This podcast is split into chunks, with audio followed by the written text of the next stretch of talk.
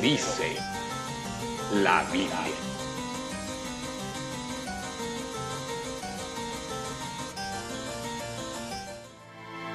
La Biblia lo dice. Lo dice Dios.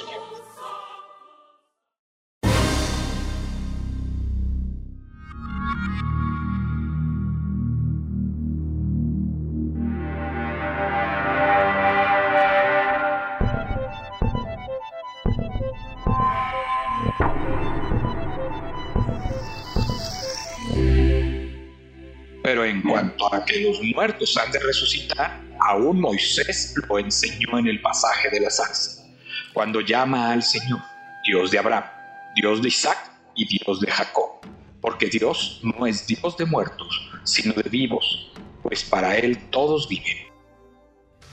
Hola, ¿qué tal? Muy buen día, muy buenas tardes, cuando vaya a ver este, dependiendo a qué horas vaya a ver esta colaboración especial de ministerios de Cristo con amor para el mundo acerca de la Santa Muerte. En nuestro país existe una celebración que se llama Día de Muertos. Es una celebración que se da en toda Latinoamérica. No solamente es exclusiva de nuestro país, porque tiene que ver con la cultura prehispánica. Sin embargo, como ya lo hemos dicho y hemos mostrado en muchos videos que hemos hecho, acerca de ello y acerca de estas enseñanzas, ¿verdad? Sabemos que Dios no le agrada el culto a los muertos. Porque Dios es un Dios de vivos y no de muertos. Cuando a Jesús, ahí en Lucas 20, 33, le preguntan, en la resurrección, pues de cuál de ellos será mujer, ya que los siete la tuvieron por mujer? O sea, cuando vayan a la vida eterna, ¿verdad? ¿Cuál de estos siete será el esposo, ¿verdad? Eh, ¿Cuál de estos siete que, murió será el esposo allá en la vida eterna de esta mujer? Entonces respondiendo Jesús les dijo, los hijos de este siglo se casan y se dan en casamiento, mas los que fueren tenidos por dignos de alcanzar aquel siglo y la resurrección de entre los muertos, ni se casan ni se dan en casamiento. O sea, aquellos que van a la vida eterna no hay casamiento allá arriba, no reconoces a, la persona que, si, si murió primero tu esposa, no reconoces, ahí, ay, es mi esposa, ¿verdad? No.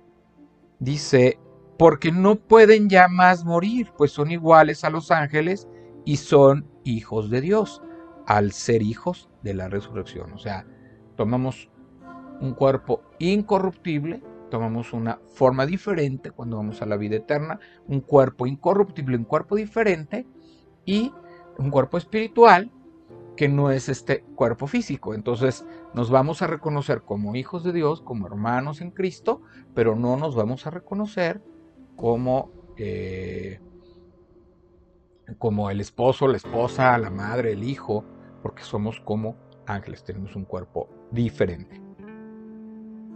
Pero en cuanto a los muertos, pero en cuanto a que los muertos han de resucitar, aún Moisés lo enseñó en el pasaje de la zarza, cuando llama al Señor Dios de Abraham, Dios de Isaac y Dios de Jacob, porque Dios no es Dios de muertos, sino de vivos, pues para Él todos viven. ¿Verdad? Entonces para Él todos viven, todos aquellos que han eh, renunciado a, la vida de pecado, que tienen una, que han reconocido a Jesucristo como Señor y Salvador, entonces nosotros iremos a la vida eterna junto con Dios y para Él todos tenemos una vida eterna. Es decir, después de cuando morimos hay una vida eterna, ¿verdad? A lo que se le llama la muerte segunda es aquellos que nunca le creyeron a Dios, que no obedecieron a Dios, que no entregaron su vida, que no se arrepintieron y siguieron con su vida de pecado. Ellos irán a la segunda muerte, que es la condenación en el fuego eterno que nunca se apaga. Eso es lo que dice la palabra de Dios. O sea, hay una condenación eterna por siempre, ¿verdad? Y hay una vida eterna en la luz, que es en el cielo con nuestro Señor Jesucristo y con nuestro Dios, ¿verdad? Eh, Dios es un Dios de vivos, no es un Dios de muertos, por lo tanto a Dios no le agrada la adoración oculta a los muertos, porque eh, recordemos que la paga del pecado es muerte. Entonces, si la paga del pecado es muerte, pero después dice ese mismo versículo de Romanos 6:23, más la dádiva de Dios es la vida eterna en Cristo Jesús, Señor nuestro. Entonces, ¿qué quiere decir?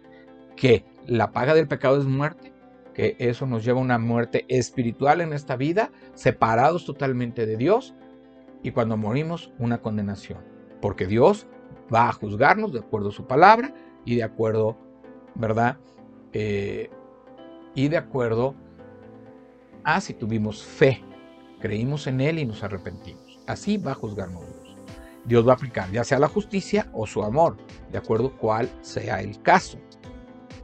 Entonces, eh, esto es un punto muy, muy importante de introducción porque nos ayuda a entender la muerte y la vida. Y Jesucristo vino a, dar, vino a darnos vida y vida en abundancia. No, no, vino no vino para darnos un mensaje de muerte, un mensaje de condenación, sino de salvación y vida eterna. Pero solo aquel que quiere recibirlo podrá, y que cree en su nombre, podrá ser hijo de Dios y podrá ir a la vida eterna en el cielo con nuestro Señor. Eso es algo muy, muy, muy, claro.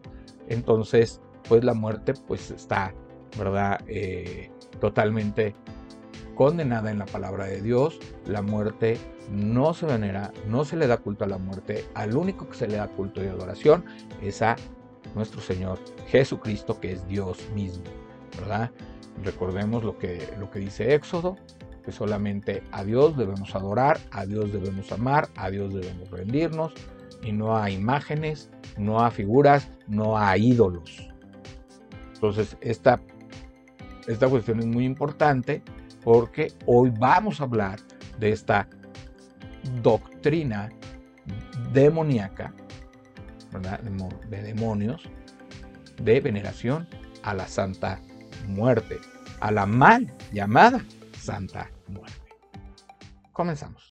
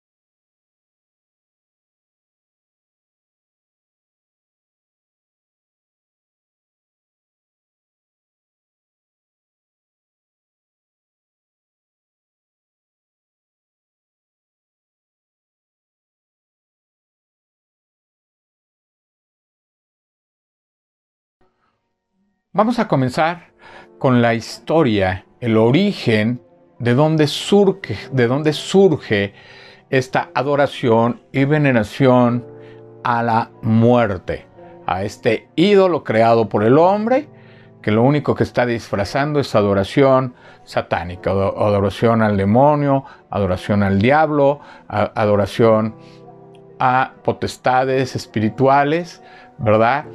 Que no se esclavizan al pecado. Vamos a ver el origen de la eh, de el culto a la muerte.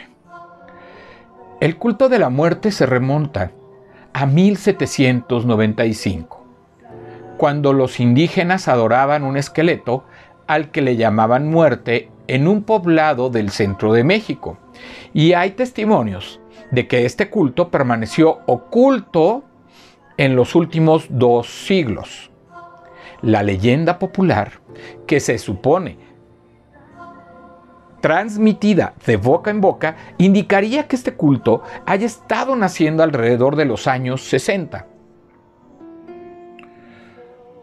Cuando en Catemaco, Veracruz, México, un local vio la figura de la muerte dibujada en las tablas de su choza, fue a pedirle al cura local que verificara la imagen y la canonizara. Fíjense lo que estaba pidiendo esta persona que control la imagen, la figura de la muerte ¿verdad? En su dibujada en la puerta de su choza, que estaba pidiéndole a un sacerdote que la canonizara, que, que la hiciera santa, ¿verdad? Cuando la muerte, pues no es santa, porque la muerte ya vimos que es la paga del pecado. Es lo que la muerte y la vida eterna es el perdón de pecados, el arrepentimiento para tener una vida diferente. Entonces estamos viendo aquí como un sacerdote, un cura de ahí local, le pidió que que verificara la imagen y la canonizara. Pero este se negó rotundamente, tachándola como rito de satanismo. El sacerdote tuvo, eh, pues Dios le dio sabiduría, Dios le dio en ese momento, le, le hizo brillar en su cabecita que no era adecuado y, entonces, y que era un rito satánico, que no podía él hacer eso. ¿Verdad? A ella se daría a conocer el culto en el estado de Hidalgo, México, en el año de 1965. La muerte es así adorada o venerada, sobre todo por personas que cotidianamente ponen en riesgo su vida. Pero los habitantes urbanos de hoy en día también invocan a esta figura para la protección y la recuperación de la salud, artículos robados o aún miembros secuestrados de la familia.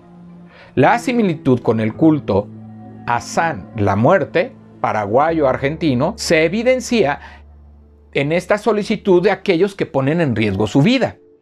También en el culto sudamericano se pide a San Muerte por una muerte no violenta ni dolorosa. La muerte puede ser representada como una figura masculina o femenina. De forma masculina lo visten de manera tenebrosa, con, con guadaña y un rosario. Otras ocasiones la muerte es femenina, vestida con una túnica larga blanca de satín y una corona de oro. ¿Verdad? Vemos aquí el inicio, donde, donde aparece por primera vez eh, eh, ya como un culto en Catemaco. Catemaco es conocida como la población de los brujos. ¿verdad? O sea, eh, hay mucha adivinación, brujería, sanación por medio de plantas, este, limpias y todas estas en esta zona. Está llena de brujería. Toda esa población, la mayoría, está entregada a ritos satánicos, a ritos demoníacos, a ritos diabólicos. ¿Verdad? Está entregado a eso. No hay brujería blanca ni brujería negra. La brujería es brujería y es cosa del diablo. Por eso eh, Jesucristo, nuestro Dios, rechaza estas prácticas en la palabra de Dios. Manifiestas son las obras de la carne. Que son adulterio, fornicación, inmundicia, lascivia, idolatría, hechicerías, enemistades, pleitos, celos, iras, contiendas, disensiones, herejías, envidias, homicidios, borracheras, orgías y cosas semejantes a estas, acerca de las cuales os amonesto, como ya os lo he dicho antes, que los que practican tales cosas no heredarán el reino de Dios. Por estas tres plagas fue muerta la tercera parte de los hombres, por el fuego, el humo y el azufre que salían de su boca. Y los otros hombres, no fueron muertos con estas plagas, ni aun así se arrepintieron de las obras de sus manos, ni dejaron de adorar a los demonios y a las imágenes de oro, de plata, de bronce, de piedra, de madera, las cuales no pueden ver, ni oír, ni andar. Y no se arrepintieron de sus homicidios, ni de sus hechicerías, ni de su fornicación, ni de sus hurtos. Dice, dice la palabra de Dios en Miqueas 5:12. Asimismo destruiré de, tus de tu mano las hechicerías y no se hallarán en ti acoreros y haré destruir tus esculturas y tus imágenes de en medio de ti y nunca más te inclinarás a la obra de tus manos. ¿Verdad? Y después dice, y arrancaré de tus imágenes de acera de en medio de ti, y destruiré tus ciudades, y con ira y con furor haré venganza en las naciones que no obedecieron. Está hablando verdaderamente de las naciones que no obedecieron. Las naciones que desobedecieron y que muchas de estas están entregadas a la hechicería.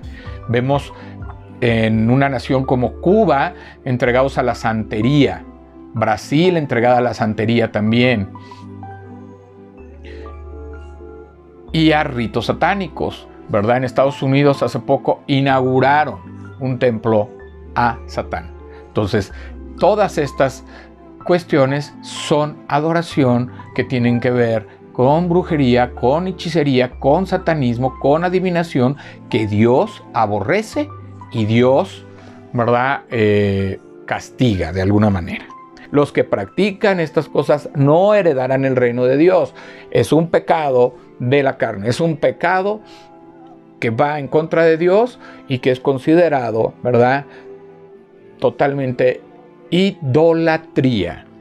Idolatría y hechicerías son considerados pecados tanto como las borracheras, las orgías, la fornicación, el adulterio, la lascivia y todas estas cosas.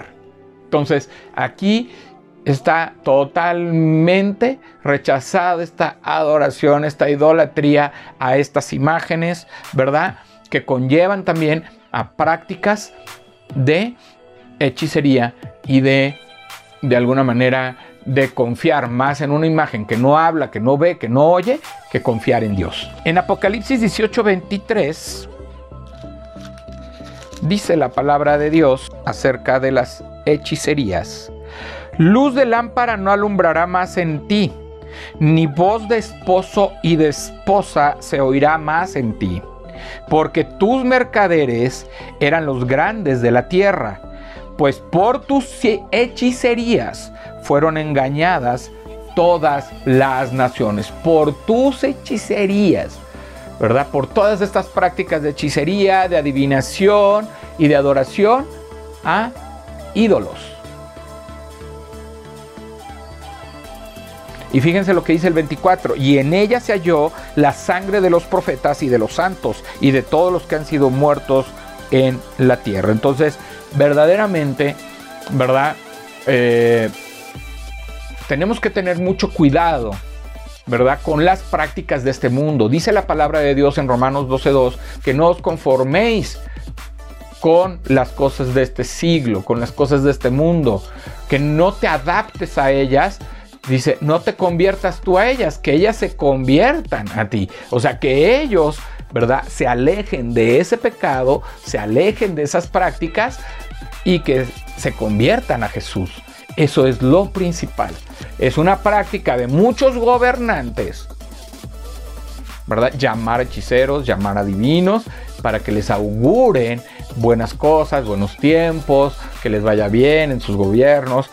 Eh, desgraciadamente en nuestro país sucedió actualmente cuando entró eh, el presidente Andrés Manuel López Obrador, mandó traer a la plaza, ¿verdad? a un grupo de hechiceros, a un grupo de brujos que le hicieron una limpia.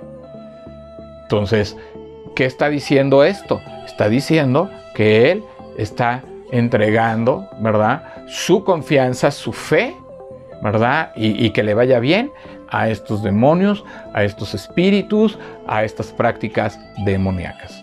Aunque él diga que, que admira a Jesús, pero en la práctica no lo hace. Entonces, por eso este país está como está, por sus prácticas idolátricas, por sus prácticas de hechicería, por sus prácticas de adoración a ídolos, por sus prácticas de veneración y todas estas cosas que todavía tiene nuestro país y que en muchos de los casos son tradiciones. Entonces tenemos que cuidar y tenemos que alejarnos, ¿verdad? Por eso la misión del cristiano en este país es llevar la palabra de Dios a todas estas regiones, a todas estas personas, para llevarles la palabra de Dios, que conozcan el Evangelio, que conozcan las buenas nuevas y que puedan entregar su vida a Cristo. Fíjense, fíjense qué, grave, qué, grave es esta situación, qué grave es el que, el que nosotros, ¿verdad? nos dediquemos a esto o busquemos el consejo de estas personas, nosotros estamos trayendo maldición espiritual a nuestra vida. Porque eso Dios no le agrada. Y ellos ya tienen su condena, ya tienen su castigo.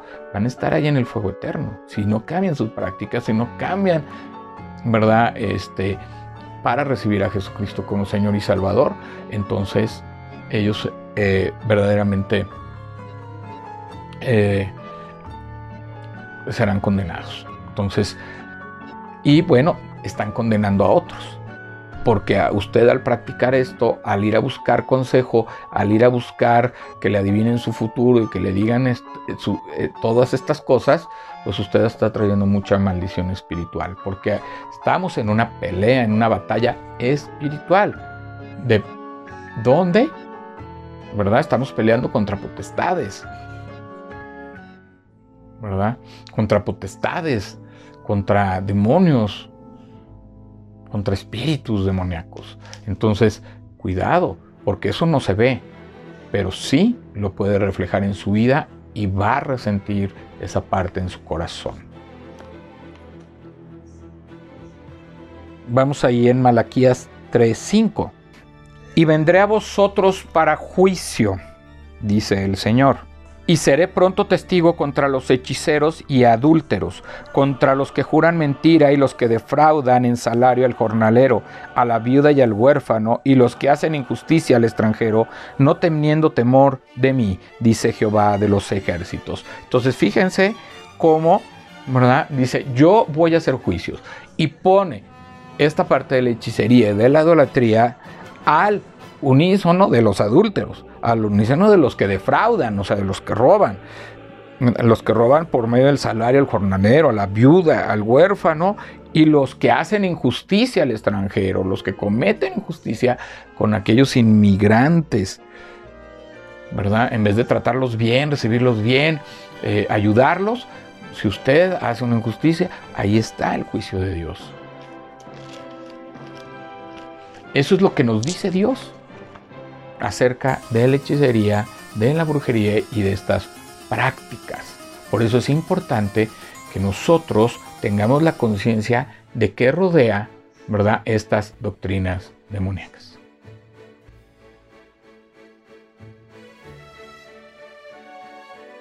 Ahora vamos a ver algunos detalles de la actualidad lo que es este culto a la muerte.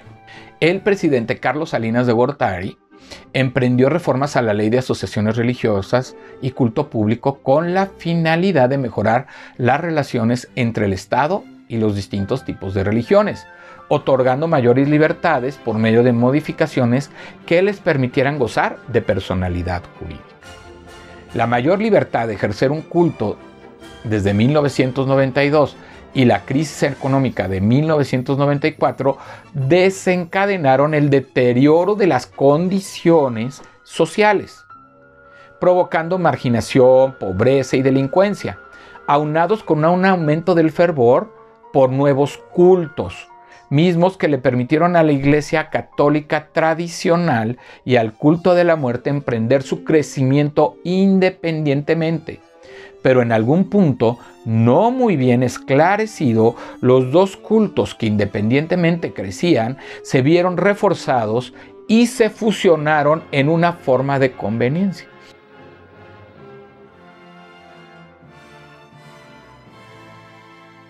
Dice, durante el año 2000, la Iglesia Santa Católica Apostólica Tradicional Mex Yusa solicita formalmente su registro a la Secretaría de Gobernación, omitiendo en tal solicitud el culto a la imagen de la muerte.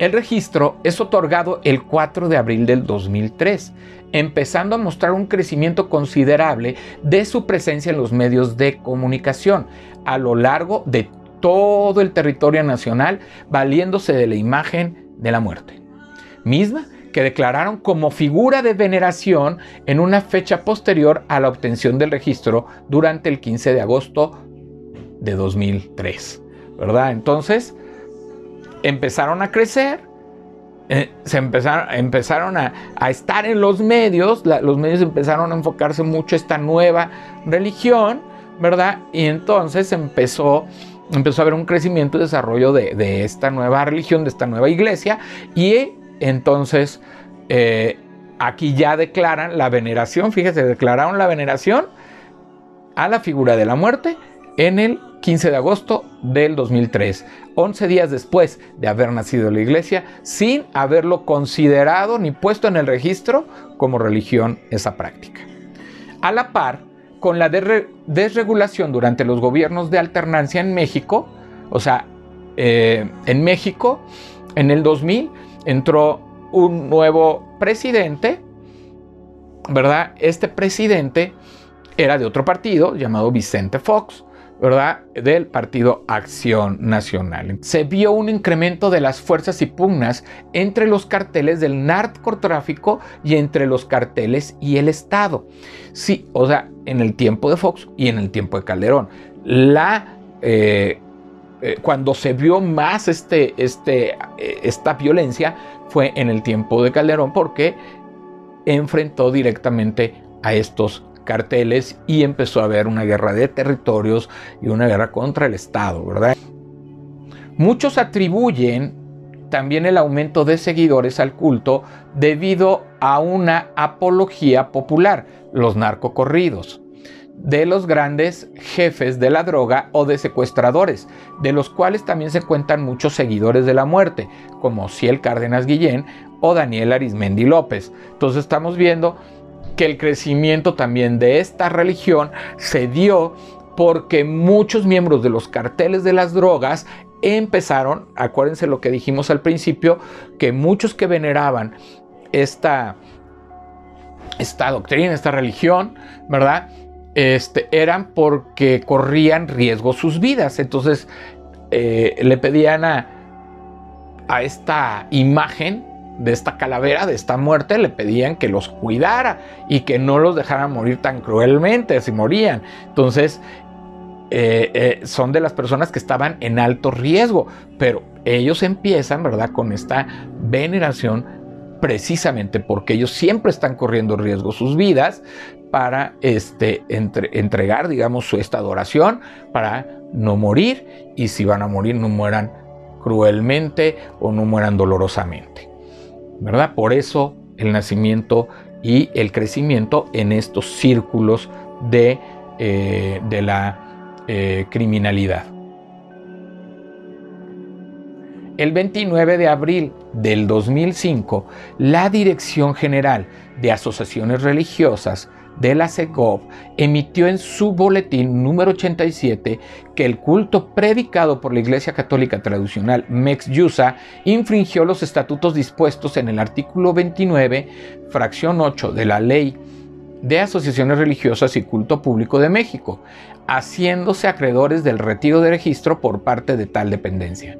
Oficialmente, tal disposición fue el resultado de una denuncia expuesta por Noé Guillén Ibáñez, anterior ministro del mismo culto, quien había sido expulsado por sus propios compañeros debido a las confrontaciones de índole personal con otro ministro. El retiro del registro, de tal registro, tendría las siguientes consecuencias para el culto.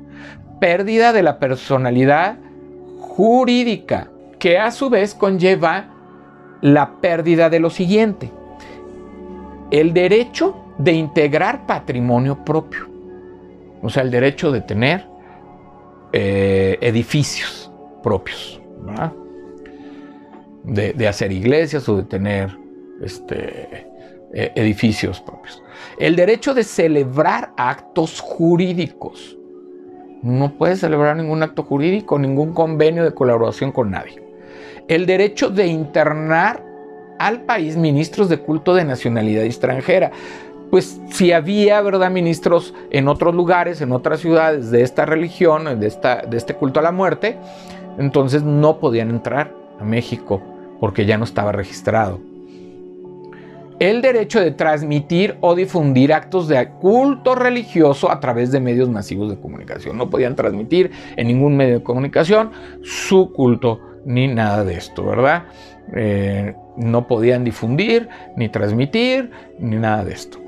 Entonces, según la revista semanal del diario Milenio en el año 2006, los líderes del culto volvieron a solicitar su registro a la CEGOF, el cual esta dio a conocer a través del oficio AR-02-P diagonal 1442, diagonal 2007, que de acuerdo con la ley, a partir del 23 de julio se contabilizarán cinco años para volver a considerar la probabilidad de otorgar el registro nuevamente.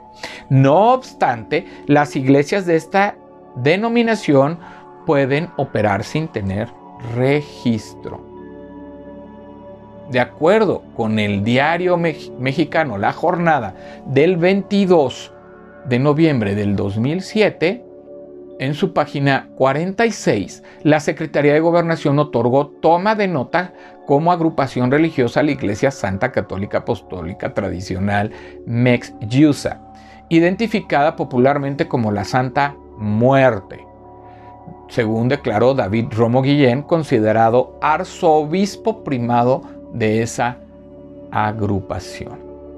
De acuerdo con el diario El Universal, en su sitio de internet del 22 de noviembre del 2007, la Secretaría de Gobernación, Segov, afirmó hoy que la Iglesia de la Muerte carece de personalidad jurídica, por lo que advirtió que de ostentarse como asociación religiosa podrían hacerse acreedores a sanciones. Precisa que no cuenta con personalidad jurídica alguna y de hecho la ley de asociaciones religiosas y culto público prevé sanciones a quien ostente como asociación religiosa sin contar con el registro constitutivo correspondiente.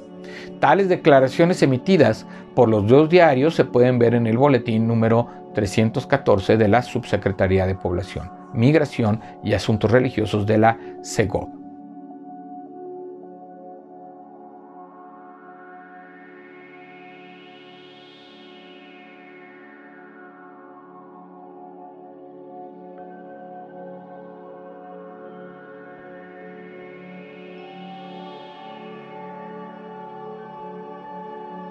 Ahora, del 2010 a esta fecha, dice, al poder operar iglesias de esta denominación sin tener registro, David Romo Guillén, líder del culto, anunció que la muerte tendrá su catedral en la Ciudad de México para el año 2010. Veamos las imágenes. El Papa Católico Francisco, en su visita a México durante el año 2016, condenó el culto de la Santa Muerte, argumentando que hay tantos que seducidos por la potencia vacía del mundo, exaltan las quimeras y se revisten de sus macabros símbolos para comercializar la muerte. ¿Verdad? Toda la idolatría, el objetivo es comercializarla, obtener recursos y engañar a la gente en la ignorancia, ¿verdad? Que está en la ignorancia de la Biblia o de la palabra. En el año 2012, ah, vamos a ver aquí, ¿verdad? Vamos a ver esta cuestión de los crímenes asociados al culto, o sea, a gente del culto, a gente que pertenece a esta iglesia. En el año 2012 se sentenció a 66 años de cárcel al líder del culto David Romo Guillén por robo simple, secuestro y extorsión. El 28 de marzo del 2012, la Policía Estatal de Sonora detuvo ocho personas señaladas como responsables del asesinato de dos niños y una mujer, así como de utilizar su sangre en rituales relacionados con el culto a la muerte. Dígame si este culto es verdaderamente viene, ¿verdad? De Dios, no viene de Dios, no viene, no es agradable a Dios y más bien son cultos satánicos porque hay hasta rituales, ¿verdad? Donde se utiliza la sangre de aquellos que matan, que niños y mujeres, ¿verdad? Para darle culto a la muerte. Hay que tener mucho cuidado con lo que nosotros adoramos y veneramos. Hay que tener mucho cuidado porque por eso Dios nos pide adorarlo solamente a Él, venerarlo solamente a Él, en espíritu y en verdad. Bueno, pues ahora vamos a hablar de los de prácticas, eh, ideales, principios que tienen este culto a la muerte. Es un culto que ve a la muerte como algo innegable en la vida, una ley natural y que se tiene que aceptar. Se entiende a la muerte como un ser sufriente que se encarga de un trabajo penoso, que se le dio un gran poder pero una carga aún más grande recibe su poder de Dios. Fíjense, a quien obedece. Nos está usando el nombre de Dios en vano. Al ser la muerte un elemento indispensable para la vida. Bajo esto se ve a la muerte más como un ángel que como cualquier otra cosa. Ese es, digamos, lo que piensan los miembros de este culto, cómo ven a la muerte, ¿verdad? Y si pensamos ¿Cuál fue el origen de la muerte en el ser humano? Fue la separación de Dios. El hombre estaba hecho para ser eterno, para convivir y tener una relación con Dios en todo tiempo. En el momento en que el hombre peca, es separado y entonces entra la muerte como consecuencia del pecado. Entonces, la muerte está relacionado con pecado en todo tiempo y en todo momento es la consecuencia del pecado. Por eso, nuestro Dios da una puerta de salvación por medio de nuestro Señor Jesucristo, para que cuando usted al morir vaya a la vida eterna y no vaya a la condenación, porque tendría que pagar su pecado en el infierno, a la que es llamada la muerte segunda. Miren, eh, la mención de la segunda muerte está ahí en Apocalipsis 20:14. Pero voy a leer también Apocalipsis 20:6 y después me voy a ir a otras referencias que hace de la muerte, eh, que hace de la muerte Jesús y los apóstoles acerca de lo que es la muerte, acerca del origen de la muerte y acerca del sentido de la muerte. Dice la palabra de Dios, y la muerte y el Hades fueron lanzados al lago de fuego. Esta es la muerte segunda. Dice, y la muerte y el Hades. ¿Quién es la muerte? Pues el demonio. El demonio fue lanzado ahí. Al infierno. Al lago de fuego. Y eso es la muerte segunda. Vamos al versículo 13. Y el mar entregó los muertos que había en él, y la muerte y el Hades entregaron los muertos que había en ellos, y fueron juzgados cada uno según sus obras, y la muerte y el Hades fueron lanzados al lago del fuego. Y también los muertos, los muertos, ¿verdad? Del Hades, los, los, muertos que, que están condenados, fueron enviados a esa muerte segunda y el que no se halló escrito en el libro de la vida fue lanzado al lago de fuego, fue lanzado al infierno. Entonces, aquí está hablando, la muerte segunda es el infierno y la muerte como fue vencida por Jesús, venció al diablo, venció al enemigo por medio de, la muerte, de, su muerte para dar su sacrificio para perdón de los pecados, pero resucitó, entonces ha vencido Jesús a la muerte y la muerte es echada al lago de fuego. Entonces usted piense, reflexione si usted prefiere adorar a Dios con todo el corazón, con todas sus fuerzas, con toda su alma, con todos sus pensamientos, o venerar a una imagen que significa la derrota, que significa el infierno, que significa el diablo, que significa, ¿verdad? El destino del fuego eterno. Y dice, bienaventurado y santo el que tiene parte en la primera resurrección. La segunda muerte no tiene potestad sobre estos. La segunda muerte, o sea, la, la condenación no tiene potestad sobre los que resucitamos en Cristo.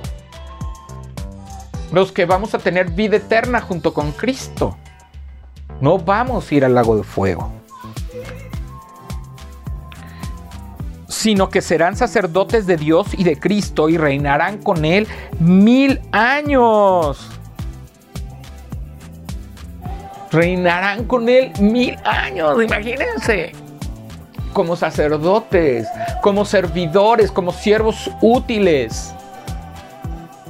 Adorando a un Dios y dándole ofrenda de amor y de adoración a nuestro Dios, el único y verdadero que está en los cielos y que es soberano sobre todas las naciones y que tiene sobre nombre sobre todo nombre. A ese, ahí estaremos y la potestad de la muerte, de la segunda muerte, no tendrá potestad sobre los que hemos creído en Cristo y lo adoramos a Él. Ahí en Romanos 8:6 dice la palabra de Dios, porque el ocuparse de la carne es muerte, pero el ocuparse del espíritu es vida y paz si tú te ocupas en tu vida de pecado, si tú sigues obrando en fornicación, adulterio, borracheras y todas esas cosas en esta vida, entonces te estás ocupando de tu muerte, de tu muerte segunda. Pero si tú, ¿verdad? Te ocupas de tu vida espiritual, te ocupas de tu relación con Dios, y de dejar esa vida en la carne, esa vida de pecado, entonces estás ocupando de tu vida eterna y paz en tu vida. Para que usted vea cómo, cómo Dios es vida, Dios no es muerte. Ahí en 1 Corintios 15, 26. Y el postrer enemigo que será destruido es la muerte. Y en el contexto anterior de los versículos anteriores dice, pero cada uno en su debido orden. Cristo las primicias, luego los que son de Cristo en su venida, luego el fin, cuando entregue el reino al Dios y Padre, cuando haya suprimido todo dominio, toda autoridad y potencia. Porque preciso es que Él reine hasta que haya puesto a todos sus enemigos debajo de sus pies, y el postrer enemigo que será destruido es la muerte. El último enemigo que será vencido es la muerte, es el demonio. Entonces, si el enemigo de Jesucristo, el enemigo de Dios es la muerte, entonces usted está venerando al enemigo de Dios, que es Satán, que es la muerte, que es Satán, que es el diablo, que es el príncipe de las tinieblas. Es al que está usted venerando. Esa es la verdad. Y ahí en 2 Corintios 7:10 dice la palabra de Dios, porque la tristeza que es según Dios produce arrepentimiento para salvación. Cuando usted es quebrantado por su pecado, esa tristeza que viene a su corazón, ¿verdad? Le va a traer salvación, porque Dios va a quebrantar su corazón para que usted entregue, se arrepiente y entregue su vida, crea en Jesucristo y empiece a caminar con Él y tenga una relación en intimidad con Dios. Pero después dice de que no hay que arrepentirse, pero la tristeza del mundo produce muerte. O sea, la tristeza, el que usted esté triste, el que tenga aflicciones, el que tenga dolores, el que, el que esté pasando por situaciones muy complicadas, toda esa tristeza produce muerte. Es la tristeza del mundo, ¿verdad? Entonces, pues aquí es donde Dios, aquí es donde, donde Dios nos está hablando donde Dios nos está diciendo que nos alejemos de esas prácticas. Yo, yo en este caminar por los centros de rehabilitación me he encontrado con muchos jóvenes, muchas personas, inclusive mayores y adultas, que tenían, ¿verdad? Unos todavía siguen teniendo esa, ese culto a la muerte, otros se han separado, ya no tienen y han entregado su vida a Cristo pero ahora han reconocido que solamente en Jesucristo hay vida y vida en abundancia. Dios no puede mandar ni puede tener ahí de aliado a la muerte y, la muerte obedecer a Dios. Nunca dice la palabra ni la Biblia eso. Dice el enemigo a vencer y el enemigo que será vencido al final de los tiempos será la muerte. Sigamos aquí con los ideales del, que, del venerador, con sus principios. Cuando se pide algo, se sobreentiende que no es recomendable pedir nada negativo para una persona. Al pedir algo a la que llaman Santísima, se puede o no ofrecer alguna ofrenda a cambio, mismas que pueden variar en todo sentido. Pueden ser desde algo material, como veladoras o mejoras al altar o cosas simbólicas como el cantarle, echarse un tequila juntos, fíjense, fíjense qué, qué veneración a esto. O sea, la borrachera y todo eso también es pecado. Entonces te está llevando al pecado, te está llevando a una falsa adoración. Sacar, sacarla a pasear o vestirle de fiesta. También son válidas cosas como hacer las paces con algún familiar, cambiar algún hábito o cualquier cosa que dicte el corazón e imaginación del orante. Entonces usted puede prometerle a esa figura lo que usted quiera, pero le tiene que cumplir. Y, usted, al estar haciendo esa promesa, usted está haciendo pacto con el diablo. Eso es lo que usted no sabe. Está haciendo un pacto con una imagen diabólica. Está haciendo pacto con el diablo. Usted no puede prometer a ninguna imagen ni nada. Porque entonces usted está entregando y pactando con potestades espirituales del infierno. La Santísima, que le llaman, espera que se le cumpla lo que se le dice, por lo que es más recomendable no ofrecer nada a cambio del favor que ofrecer algo que no se tiene la seguridad de cumplir o que puede ser olvidado. El caso es tratar a la imagen como un miembro más de la familia y mostrarse ante ella sin temerle ni faltarle el respeto. ¿Verdad? Y hay una película de nuestro hermano Paco del Toro. Hay una película ahí de nuestro hermano Paco del Toro que se llama La Santa Muerte, que habla de eso, ¿verdad? Y habla cómo, cómo esclaviza a las personas, ¿verdad? Eh, eh, esa adoración, esa veneración y cómo le ponen altares y todo lo que va ocurriendo y pasando hasta que, ¿verdad? Eh, por medio de, una, de una niña que recibe a Jesucristo como Señor y Salvador, ¿verdad? Se rompe, que tiene a Cristo como Señor y Salvador, rompe eh, con el mensaje de salvación, rompe con esa maldición en otra familia. Pero sería importante que ustedes vieran esta película. Voy a dejar ahí el link para que ustedes tengan la referencia y puedan conocer un poquito también más en lo práctico. Un venerador tiene como ideales el evitar toda actitud que limite la vida humana como los miedos, las tristezas, el odio, envidias. Psicológicamente, desde que se empieza a analizar los miedos y a irlos perdiendo, ya sea confrontándolos o aceptándolos como es el caso del hecho que vamos a morir, la persona tiende a reflexionar más sobre lo que en verdad quiere de la vida y las cosas que lo hacen feliz. O sea, va a buscar más el placer, gozar la vida, divertirse, ¿verdad? Este, porque sabe que algún día va a morir. Cristo resucitó al tercer día. La venció para quitarle su poder sobre la humanidad y así podamos tener resurrección juntamente con Cristo. Ya leímos eh, muchos versículos acerca de esto vamos a ver las formas de culto, vamos a, ver las formas de culto. Esto es para que ustedes entiendan, para que ustedes tengan el conocimiento de esto y no caigan tan fácilmente en estas doctrinas erróneas, en estas mentiras y en estas falsas eh, enseñanzas. y falsas religiones. Las estatuas de la Santa Muerte se hacen en colores rojo, blanco y negro, ¿verdad? La, la roja para el amor, la blanca para la suerte y el negro para la protección, respectivamente. Las ofrendas a la muerte incluyen flores, tequila, comida e incluso tabaco y marihuana. Nada más vean esto. Las capillas públicas a la muerte se adornan con rosas y botellas de tequila y se encienden velas en su honor. Bueno, alguna referencia, ¿verdad? A la, a la, idolatría a los santos, pues es lo único que cambia es la imagen, pero es exactamente lo mismo. Denominaciones religiosas asociadas al culto, para que usted identifique estas iglesias y ni se acerque a ellas, ni entre a ellas, ni se involucre en estas. Durante la historia reciente del culto han existido distintas denominaciones y líderes que han tratado de monopolizar el culto a la Santa Muerte, ya sea por competencia o mediante intentos de obtener registro ante la CEGOV en México.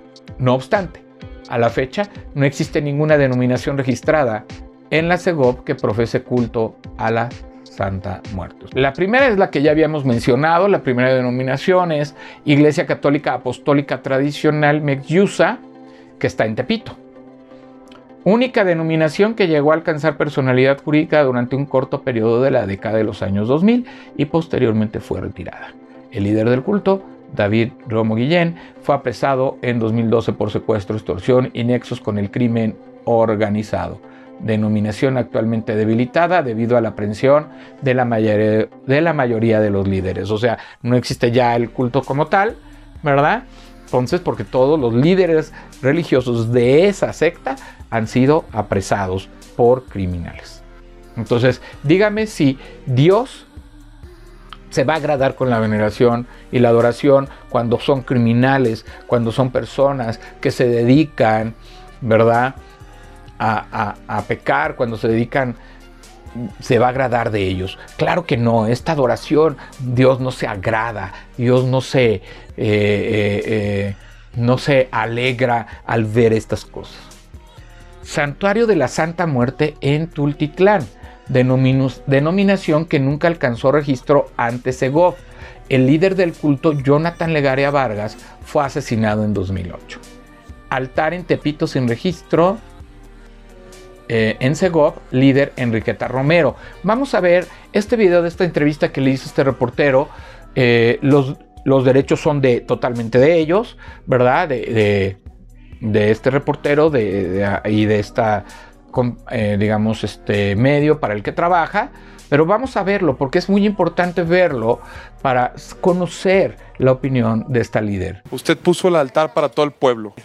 20 años. Nada, es pura jalada. Okay, okay. Soy una persona con mucha fe. Es fe, lo demás es mentira. Si le pide uno con fe a la Santa Muerte, o sea, creyendo en ella, ¿se le cumple? Bueno, yo te voy a decir una cosa. A ti no te puedo contestar porque tú ni crees ni tienes fe. No sabes lo que es eso. Hay que pedirle a Dios permiso para apresarle a la niña blanca. El primer acercamiento es con el de arriba, con Dios.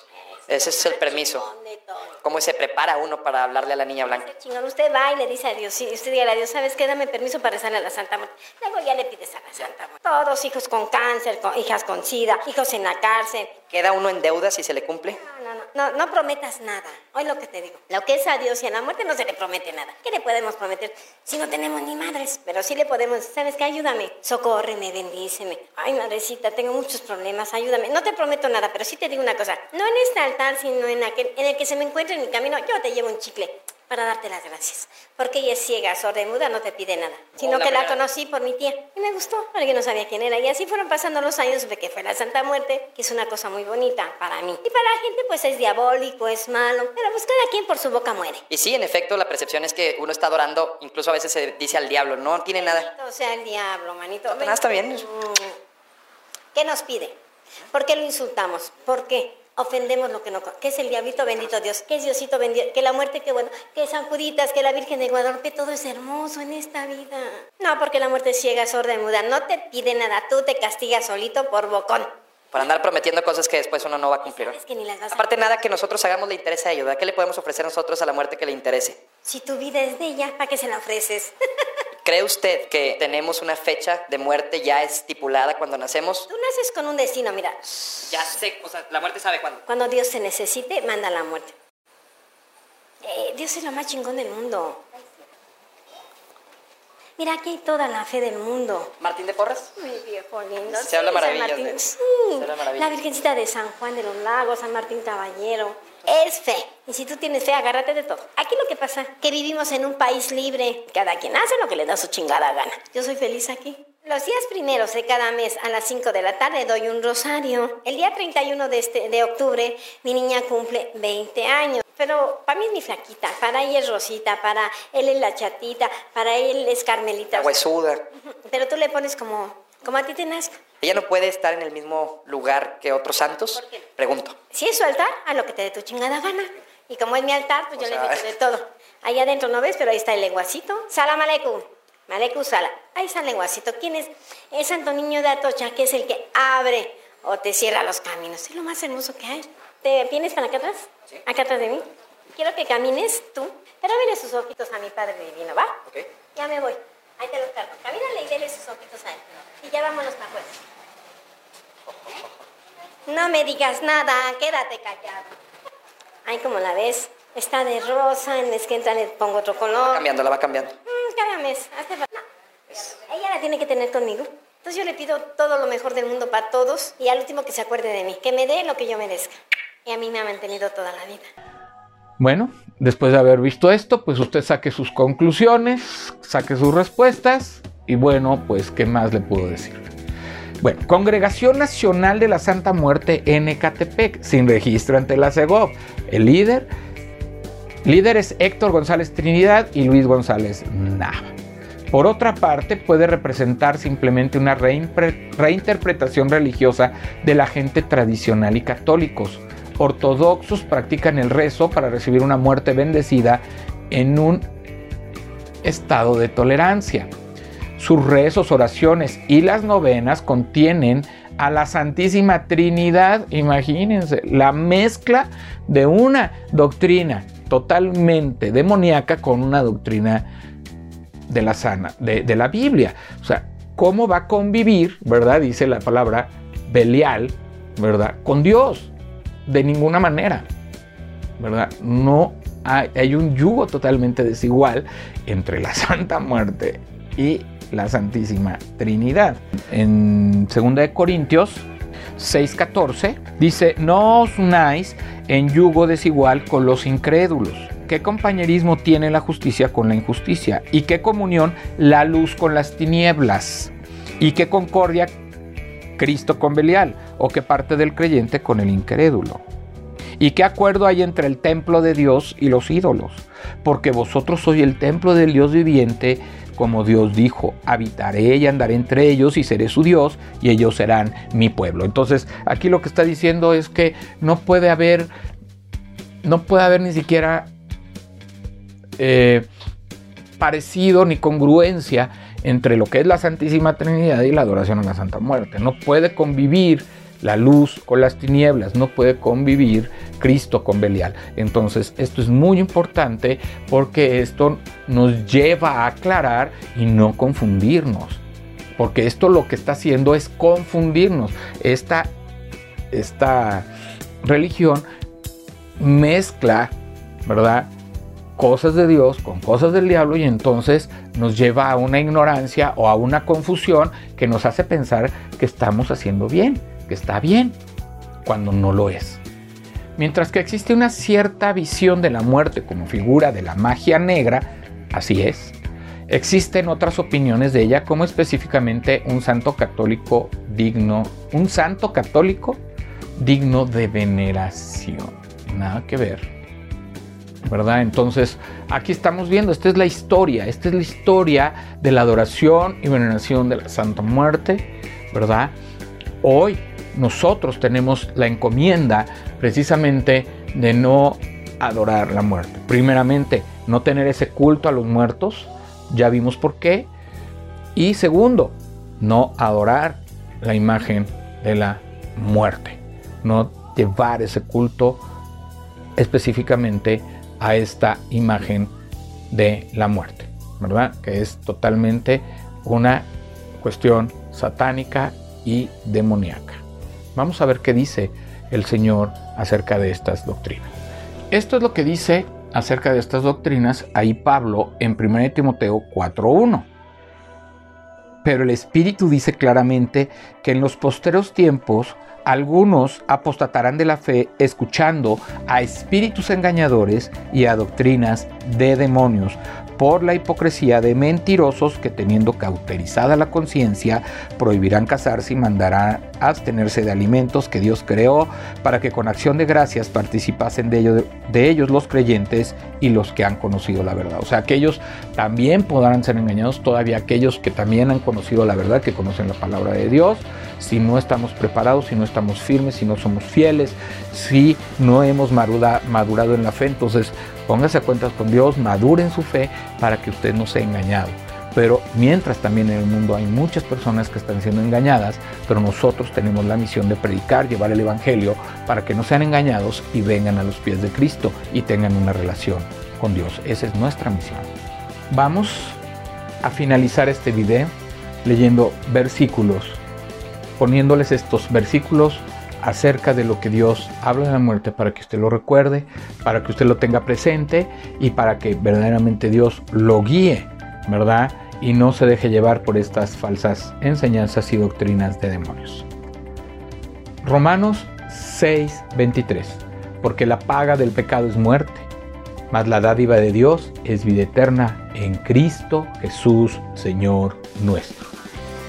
Romanos 6 del 4 al 9 porque somos sepultados juntamente con Él para muerte por el bautismo, a fin que, de que como Cristo resucitó de los muertos por la gloria del Padre, así también nosotros andemos en vida nueva.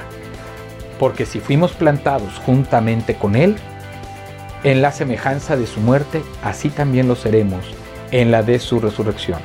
Sabiendo esto, que nuestro viejo hombre fue crucificado juntamente con Él, para que el cuerpo del pecado sea destruido, a fin de que no sirvamos más al pecado, porque el que ha muerto ha sido justificado del pecado.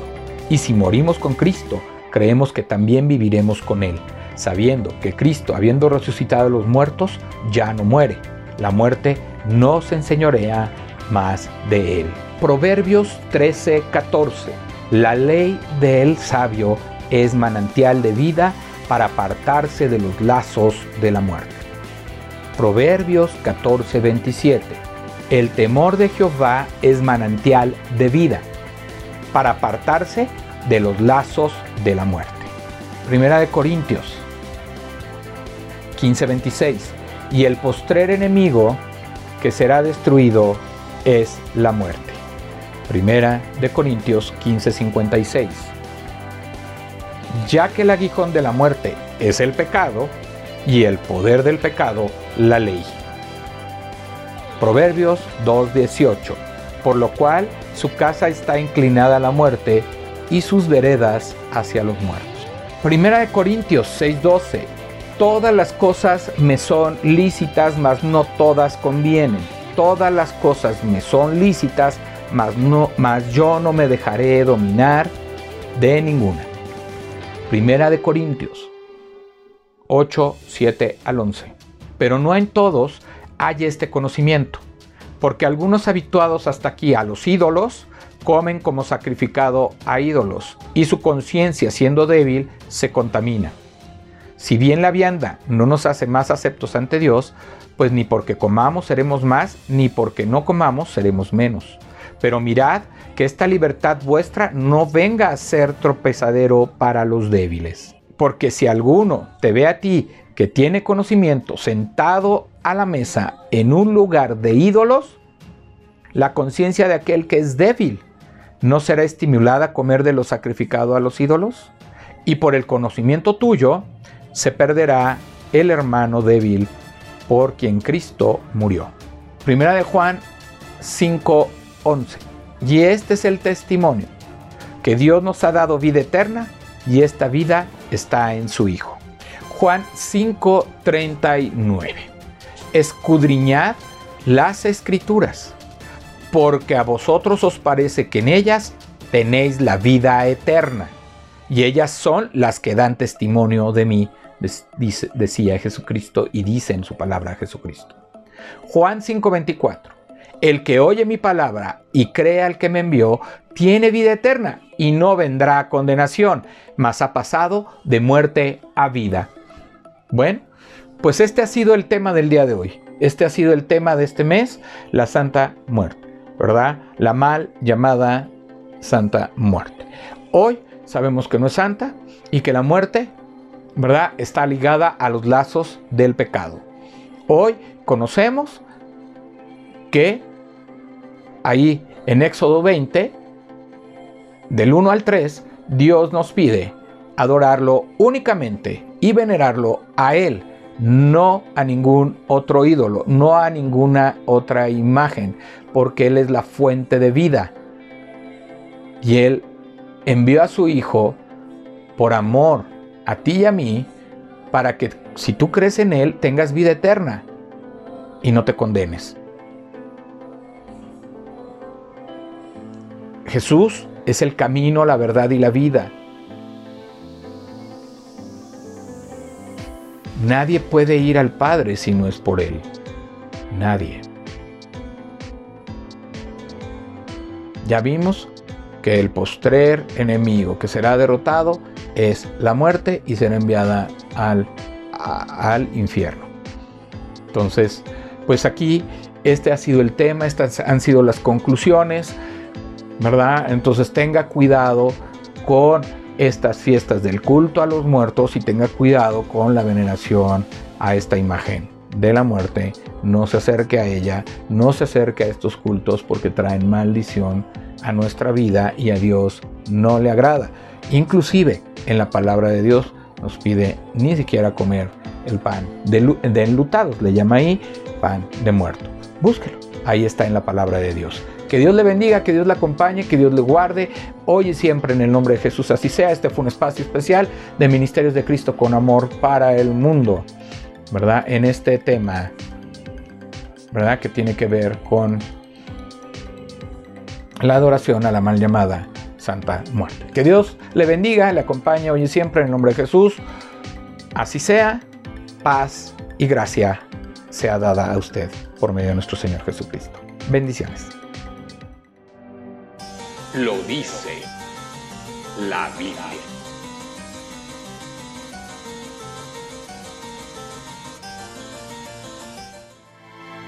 La Biblia lo dice.